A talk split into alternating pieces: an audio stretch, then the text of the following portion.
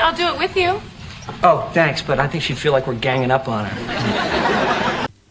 今天呢，我们来学这样一个句子：But I think she'd feel like we're ganging up on her. But I think she'd feel like we're ganging up on her. But I think she'd feel like we're ganging up on her.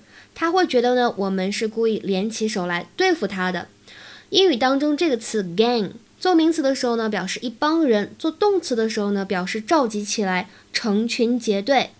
这个 gang up 这个短语呢，表示结合起来，to unite as a group against someone，聚集起来对付某个人。那么这个 gang up 后面呢，通常来说跟的是介词 on，当然了，更经常跟的是 against。我们来看一下这个例句，比较有意思。